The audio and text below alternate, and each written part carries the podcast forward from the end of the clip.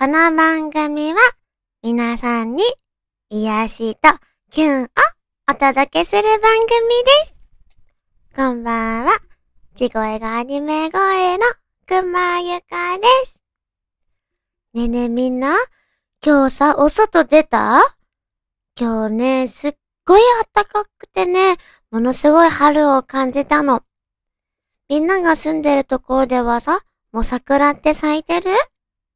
私がいる東京はね、東京の場所にもよるのかな、桜が咲いててね、写真撮ってる人もいれば、あと電車の中でね、袴姿の大学生に会ったり、ああ、卒業式なんだなと思ってね、いろんな春を感じた瞬間でした。いいよね。また新しい季節が来るってさ、ワクワクするよね。なんか今日はね、春のトレンチコートにしたんだけど、お洋服も明るくなって、なんか、あ、楽しみだな、またこれから新しいものが始まるんだなって思ったよ。そんな今日3月6日は、世界一周記念日なんだって。これなんで3月6日が世界一周記念日かというと、1967年3月6日、今から54年前だね。日本航空の世界一周西回り路線が営業を開始したことが由来なんだって。日本航空ってあれだね。JAL だね、JAL。それまでは日米航空協定により、日本の航空業界は世界一周路線を持つことができませんでした。ありゃ。日本航空の世界一周線が運航を開始し、記念すべき第一便である西回り便が3月6日の午後0時30分に羽田空港を出発したんだって。世界一周といえば一つの便で地球をぐるっと一周したようなイメージを持つかもなんですが、実は世界一周線は飛行機一機のみで一周していたわけではなく、西回り便と東回り便の2便を運行することにより実現されました。へえ。その後、3月7日に東回り便が出発して、日本の航空機のみによる世界一周線が実現されました。えー、すごいね。ちなみに、当時は世界一周できる航空会社は少なく、日本は英国海外航空に次いで2番目の実現となりました。お、すごいね。しかし、欧米各社がしのぎを削る中で、日本の航空会社が参入して採算を取ることが難しく、事故による機材不足も続いていたため、日本航空の大西洋線が運休となり、世界一周線はわずか5年で終了することとなりました。ありゃー、5年だけだったんだね。そっかそっか。ね、今はさ、海外行くのってちょっと難しいじゃない？コロナで。みんなは今までさ、どこの海外に行った？面白いとこ。また行きたいところ。これから行きたいところ。どこかある？私が行ったことあるのは、イタリアが2回と、フランス、パリだけなんだけど、あとスペイン、あと韓国、バリ、インドネシアね。この6カ国？うん、なんだけど、まあ、どうしてもやっぱ音楽でクラシックやってたからさ、どうしてもね、ヨーロッパには行きたいっていうのがあって、本場の音楽感じたいなって思ってね。まあ旅行だったんだけど。うん。でも、本当になんか同じ世界なの？同じ地球なの？って思ったぐらい、全く別の世界に感じたね。初めての海外旅行。そう。本当は3回目のイタリア旅行のはずがさ、ちょっとコロナで行けなくなっちゃったんだけど、大好きな親友もいるから、またイタリアにチャレンジしたいと思うよ。みんなおすすめの旅行先とか、あったら教えて。あ、私グアムもあったわ。ってことは7カ国だ。世界の雑学っていうのをね、ちょっとみんなにお届けしようかなって思うんだけどね。今日は世界一周記念日だからね。面白いのがあってさ、中国では、あえて食事を残す。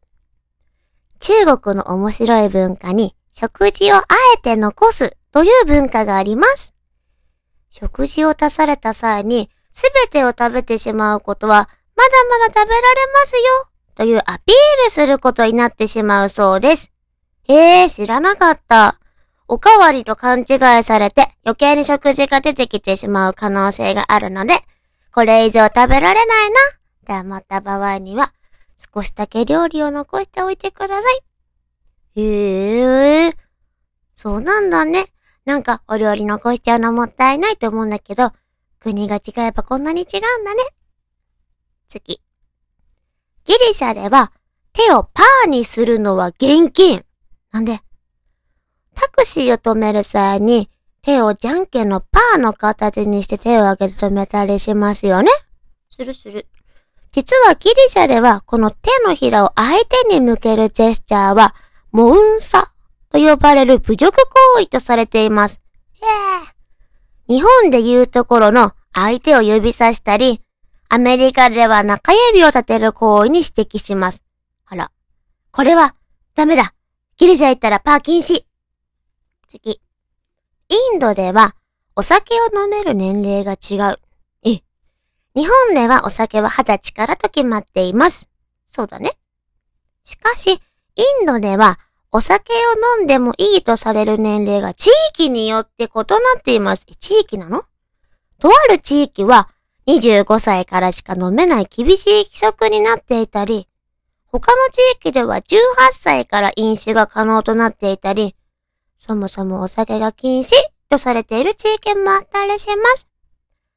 お酒を飲んでつい法律違反をしてしまう可能性がありますので、インドでお酒を飲むときは注意してください。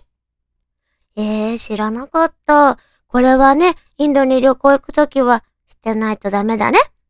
次。イタリア。イタリアの首都ローマにあるトレビの泉は、後ろ向きにコインを投げることで願いが叶うという言い伝えがあります。とても夢のある言い伝えですが、1年でトレビの泉に投げ込まれるコインは、日本円で約2億円とも言われているのです。これを聞くと、日本人だけでなく、世界中の人が迷信を好きだということがわかるね。うん。あ、私も投げたよ、トレビの泉で。確かに後ろ向きに投げた。でもなんか当時工事中だったんだよね、トレビの泉。次。台湾。台湾にはバレンタインデーが2回あります。1回目は日本と同じように2月14日ですが、2回目は7月7日に行われるようです。中でも、7月7日のバレンタインデーが本番とされ、その日に勝負をかけてプロポーズする人が多いと言われています。そう。これこの間バレンタインデーの時にやったね、台湾のやつね。いいね、7月7日日本で七夕なのにね。フランス。フランスでは赤い雪が降ると言われています。普通の雪といえば白のイメージがありますよね。赤い雪の原因はサハラ砂漠にある赤土に覆われた乾燥地帯が影響しています。深夜になると砂漠も冷え込むため赤土が大気を待って、それが流れてフランスまで来るということです。フランスまで来ちゃうの？これはすごいね。赤いの？わお。次。スウェーデン。スウェーデンでは外国からわざわざゴミを輸入しています。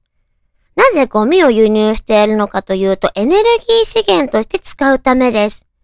スウェーデンではゴミをエネルギーに変換して国内の電力を賄っています。